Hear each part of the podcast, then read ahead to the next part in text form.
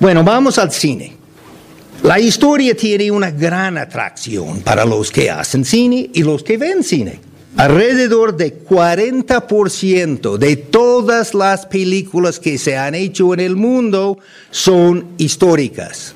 Año tras año, las películas nominadas por el Oscar, la mitad son históricas.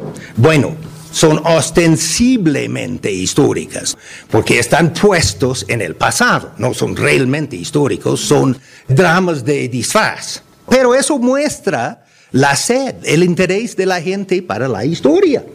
Y la gente aprende una gran parte de su historia del cine.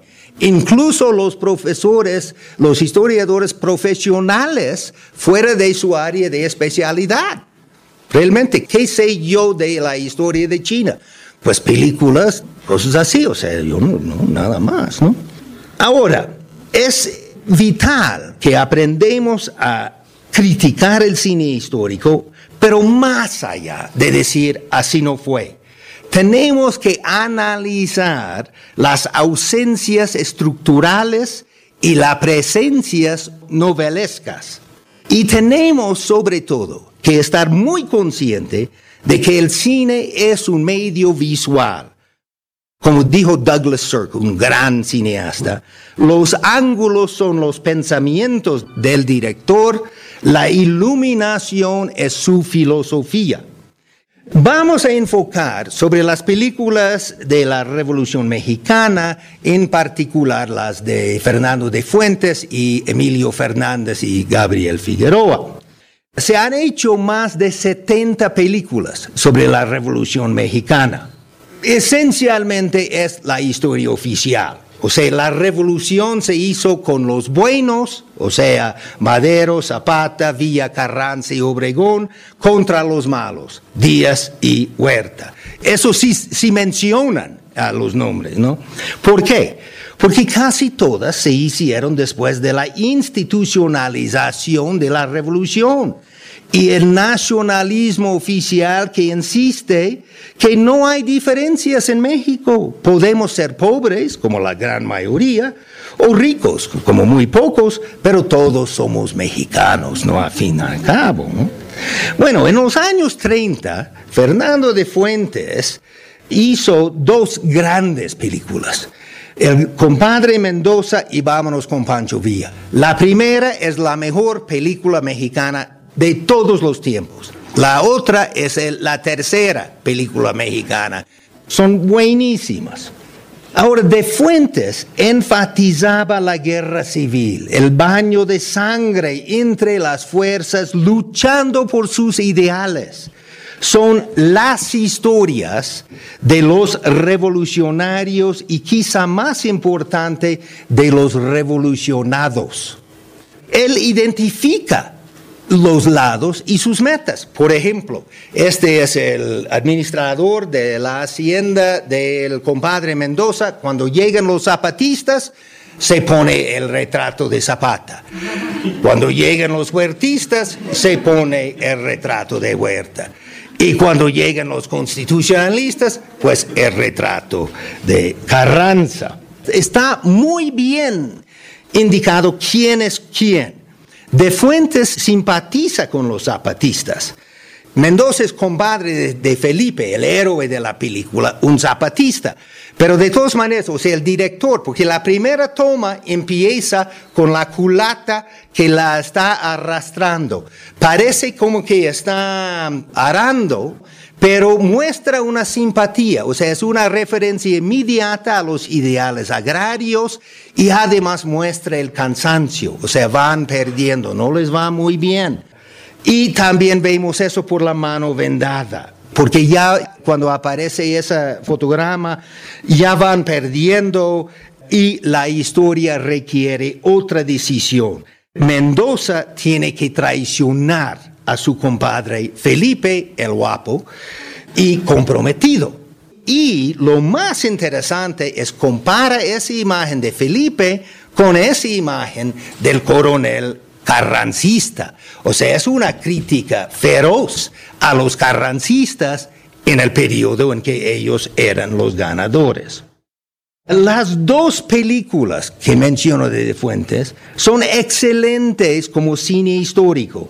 La historia es el contexto y las dramas de los personajes están impulsadas por las situaciones en las cuales se encuentran. Las narrativas están impulsadas por fuerzas históricas, no por deseos personales. Piensen en casi cualquier película hollywoodense. Todo es amor, nadie trabaja, todos vuelan en primer clase, ¿no? O sea, ¿cuál problema tienes? Ay, estoy enamorado y no me quiere. No, pues eso, no, pues eso es, ¿no? Pero así no es la historia, vivimos y estamos impulsados por eso. Por ejemplo, y eso me encanta, de Vámonos con Pancho Villa, los leones de San Pablo, que son realmente los protagonistas de Vámonos con Pancho Villa, aunque el título te hace pensar que es Villa, no es Villa, es brillante eso de Fuentes. Ellos entran al ejército villista no tanto por su atracción al caudillo carismático, eso existe, pero porque los fuertistas han ocupado su pueblo. Los están maltratando, los van a llevar en la leiva, los van a meter en la cárcel. O ellos dicen, no, pues yo, yo me voy, yo me voy a la bola, ya, ¿no? Entonces, hay una revolución, no se puede quedar neutro. Tienes que tomar de un lado o de la otra. Si así funciona identificación en el cine. Los leones son muy padres, son muy bonachones, ¿no? Así, ¿no? Y los queremos mucho, ¿no? Ellos quieren a Villa. Entonces, por eso identificamos con Villa. En la medida en que ellos van muriendo y Villa se vuelve necesariamente más frío hacia ellos, nos distanciamos de Villa.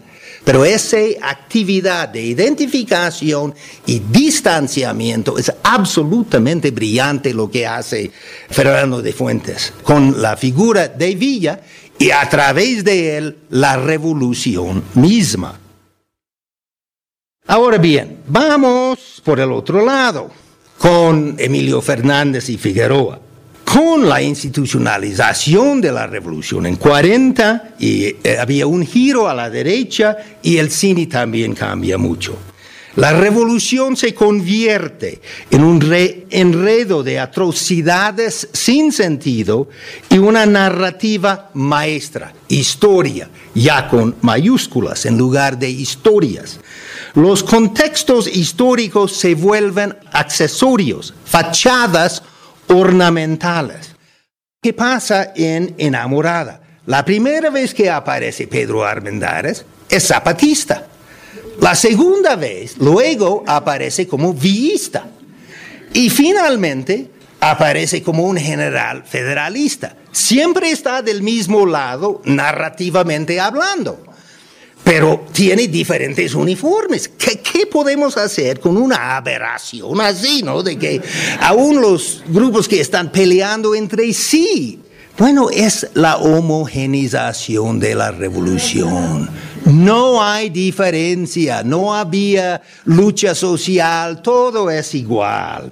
Todo, a diferencia de Fuentes que reconoce los diferentes compromisos, Fernández y Figueroa niegan diferencias de clase. Todo está absorbido por el nacionalismo revolucionario y la revolución se vuelve un trasfondo para melodramas sobre el amor, la venganza y el machismo nacionalista. Por ejemplo, cuando toman la ciudad de Cholula, levantan, eh, suben y izan. Izan la bandera nacional. Entonces, ¿quiénes eran los enemigos? Y lo que pasa es que la revolución, básicamente, y también tenemos que dar mucho crédito a Gabriel Figueroa, porque sin su maravilloso estilo visual nadie vería esas fotos hoy en día, porque digamos, los textos son horribles. Y la revolución se vuelve paisajes esencialistas. En lugar de historia, Fernández y Figueroa representan naturalezas muertas, paisajes de inmovilidad y fatalismo, paisajes de la naturaleza, con el um, obligatorio cactus, nubes y volcanos, el paisaje de los campesinos pintorescos, el paisaje de la arquitectura colonial y también nos ofrece paisajes de celebridades. Eh, ese es un nuevo concepto en México en los 40. Los celebridades no llegan a, México hasta los 40. Los actores de De Fuentes eran buenos actores, pero no celebridades. Ya con Fernández y Figueroa son celebridades. María Félix, sus ojos brillantes, su mirada fija, la ceja levantada, los berrinches, y Pedro Armendáriz, los eh, dientes brillosos, los ojos y el bigote.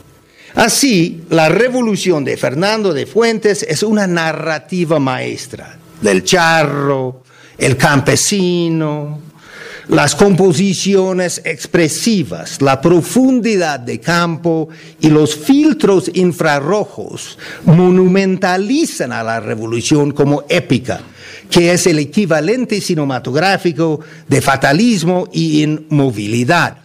Los filtros infrarrojos Gabriel Figueroa utilizaba para hacer resaltar las nubes. Es por eso que resaltan tanto las nubes en sus fotos. También por eso todos los actores tenían que poner labio como café, porque si no, no se veían los labios. Para Fernández y Figueroa, la revolución es un ser mítico que existe fuera del tiempo. Y de volcanes, de nubes, de ropa pintoresca, y de la dictadura del partido, que reinaba durante 70 años, gracias en parte a las construcciones culturales como este cine. Ahora hablamos un poco sobre hacer películas. Y mi primera observación es just do it. Hazlo. Creo que ese era un lema de Nike, ¿no? Sí. Porque si no lo haces cuando uno es joven, no lo vas a hacer. Yo empecé a hacer audiovisuales, o sea, transparencias y una cinta en 1970, yo debe haber hecho 20, 25. Es una relación muy primitiva, la relación de la imagen y el sonido, pero me enseñó muy bien cómo vincular, cómo pensar en imágenes y en el sonido técnico. Después de hacer muchas audiovisuales, y, de hecho seguía en eso durante muchos años, yo hice películas en Super 8, una sobre los 60 en los Estados Unidos, una sobre los 50 y una sobre México, que se llamaba Todo es más sabroso con la continuidad del neocolonialismo en México. Eran finales de los 60, principios de los 70 las películas eran productos del trabajo colectivo, siempre trabajábamos juntos, ¿no? Y era muy, muy estimulante, pero también era muy difícil el equipo. Cuando yo estuve en Santa Bárbara, como digo, después de luchar por cinco años para hacer una película, me dieron una maestría terminal. Pero tuve la enorme suerte de que pude ir a la Universidad de California en Santa Cruz y ahí estudié cine durante cinco años e hice videos.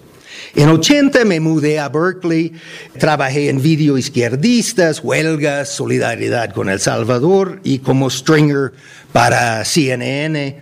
Pero yo no pude conseguir chamba en la academia porque no tenía el doctorado.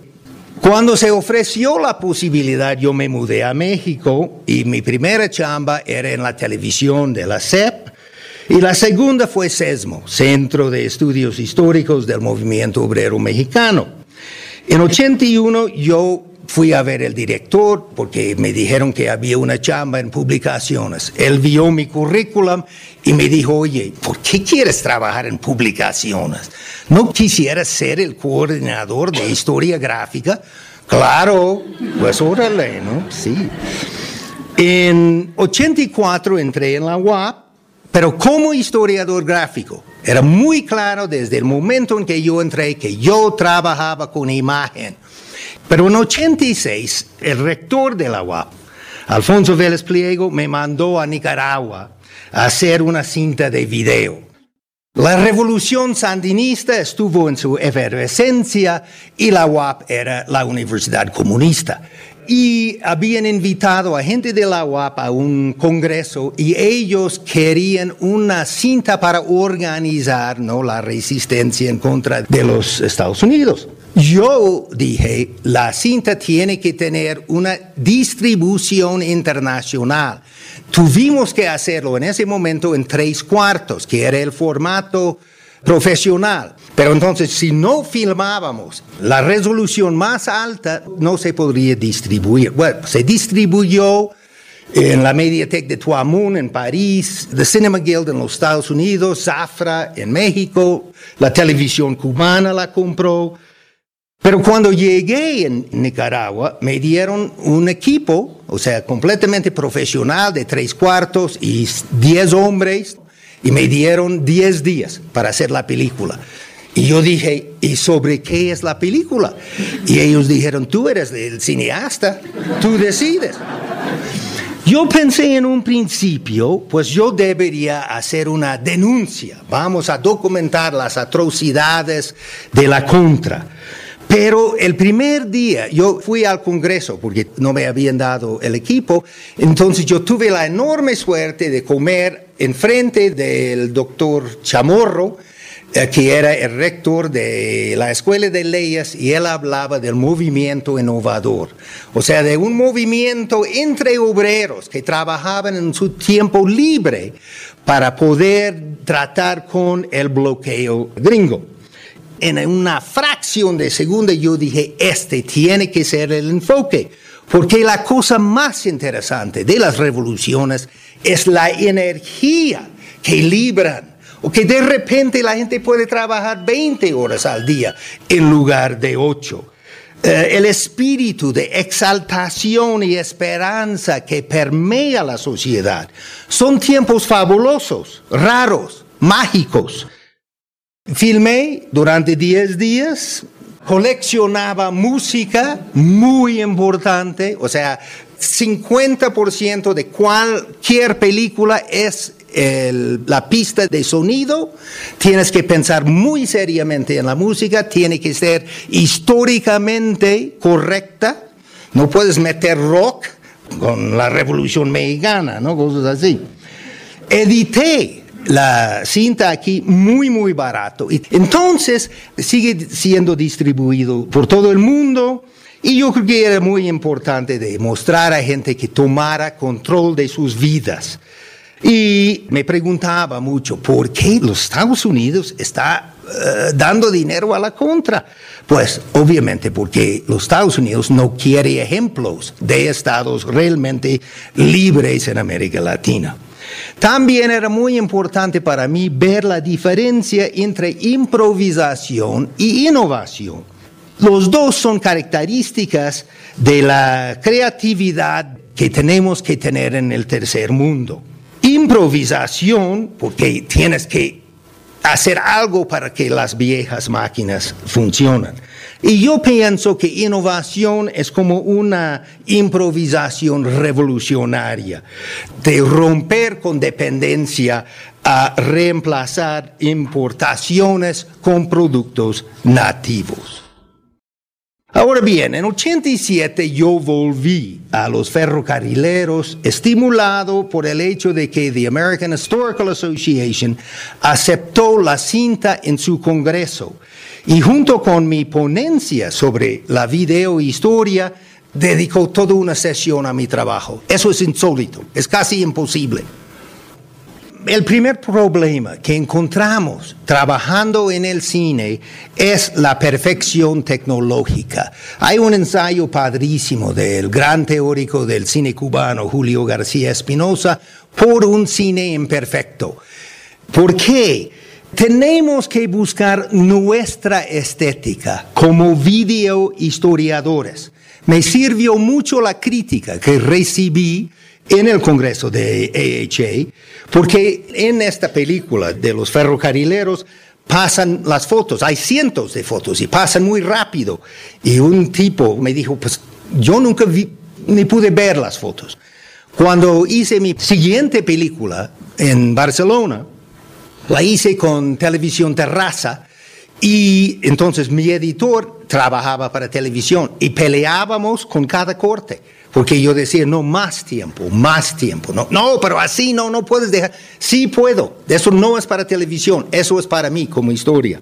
Entonces tenemos que buscar eso y tenemos que ser muy necios. Ahora bien, tenemos este ir y venir entre el pasado y el presente. Esa es la historia. Las preguntas vienen del presente, pero los y las historiadores quieren que, antes que nada, el pasado es un pasado. El pasado es otro país. Hacen las cosas diferentes allá. Eso es lo rico de la historia, de que podemos ver que gente vivía de una manera completamente diferente que estamos viviendo hoy en día. El pasado es extraño antes de ser familiar, es particular antes de ser general. Ahora bien, la digitalización y el Internet nos abre muchas posibilidades y nos presenta con unos problemas. Yo nada más voy a hacer unas notas aquí porque yo estoy seguro que ustedes conocen el Internet mucho mejor que yo. Una enorme ventaja es la distribución. Eh, yo pude, por ejemplo, distribuir mis películas sobre los ferrocarrileros y sobre Nicaragua porque yo no tenía problemas de derechos. Las que yo hice desde entonces, yo tengo problemas de derechos, entonces ningún distribuidor quiere tratar con ese problema. Yo podría meterlos, obviamente, en YouTube. Y para mí también es fascinante. A mí me costó, digo, yo soy historiador, yo soy viejo, no, el Internet, ¿no? Y Pedro Meyer me dijo, tienes que colaborar en Zone Zero. Sí, sí, sí, Pedro, sí, sí, sí. Yo había escrito un artículo sobre Manuel Álvarez Bravo, ¿no? el gran fotógrafo mexicano de como tres, cuatro páginas. No lo había publicado, simplemente se había quedado para una enciclopedia. Entonces, de repente, va a ser su aniversario 100. Todo el mundo quiere material. Bueno, yo hablo a Reforma, yo hablo a la jornada. Ah, bueno, ah, yo digo, oye, pues ya, ¿no? Entonces yo hablo a Pedro. Pedro, ¿quieres el artículo? Claro que sí. El artículo salió el día siguiente y el día después salió en griego. Esa es la distribución que se puede tener. Eso es fascinante y ofrece la posibilidad de que entran aficionados de la historia, junto con los profesionales. Por ejemplo, hay un tipo, Arturo Escobar, que tiene un sitio, Fotógrafos de la Revolución. Es buenísimo, digo, con todos los problemas de un historiador aficionado, pero lleno de información, muy, muy bueno. En suma, la digitalización podría llevarnos a una situación dialéctica en la cual el pasado será recreado, repensado y reinventado. El proceso que parece más a una tradición oral, en donde las perspectivas divergentes están tomados en cuenta. Yo tengo un temor de que la historia como disciplina académica va a desaparecer. Creo que la historia moderna se hará con medios modernos o no se hará. Piensa en un momento en el lugar que ocupó el estudio de los clásicos griegos y romanos en el siglo XIX. Todo el mundo pasaba por ahí. En el siglo XX la historia fue la disciplina absolutamente clave que reinaba. Hoy en día el Departamento de Historia en la Princeton University tiene una planta de 60 historiadores y historia ya no es un major, es un minor. No tienen alumnos que se dedican a la historia. Y no es que yo temo perder mi chamba, digo, pues, sino que se pierde la capacidad de entender que el pasado ofrece ejemplos de maneras alternativas de vivir y de que los seres humanos somos productos de los contextos de los cuales venimos y que nuevos productos pueden producir nuevos humanos, nuevos hombres, nuevas mujeres. Y la historia se va a hacer en los medios modernos si los historiadores académicos participamos o no, porque hay una sed de conocer nuestro pasado. Si existía en algún momento la lucha entre el discurso escrito, el discurso construido a través de imágenes y sonidos técnicos, se acabó. Sabemos quién ganó. Vivimos en un mundo hipervisual. Pero las fotografías flotan y las puedes hacer decir lo que quieres. No hay tal cosa como una foto irreversible. Entonces, el camino real para interrogarlas es la contextualización. Solo tienen significado a través de su empotramiento en los contextos concretos en los cuales se hicieron y se circularon. Esa es su historia. Los historiadores somos contextualistas por instinto y por entrenamiento. Así que les exhorto a entrar en ese nuevo mundo y traer con ellas su disciplina, su interés en la investigación y su capacidad de expresarse en lenguaje sin jerga. Tenemos que hacer esta nueva historia nuestra, desechar las formas calcificados de libros de mesa, de sala y dramas de disfraces para traer la misma disciplina que empleamos con los textos. Solo de esta manera encontraremos lo realmente nuevo de esta forma de hablar de y de mirar al pasado. Gracias.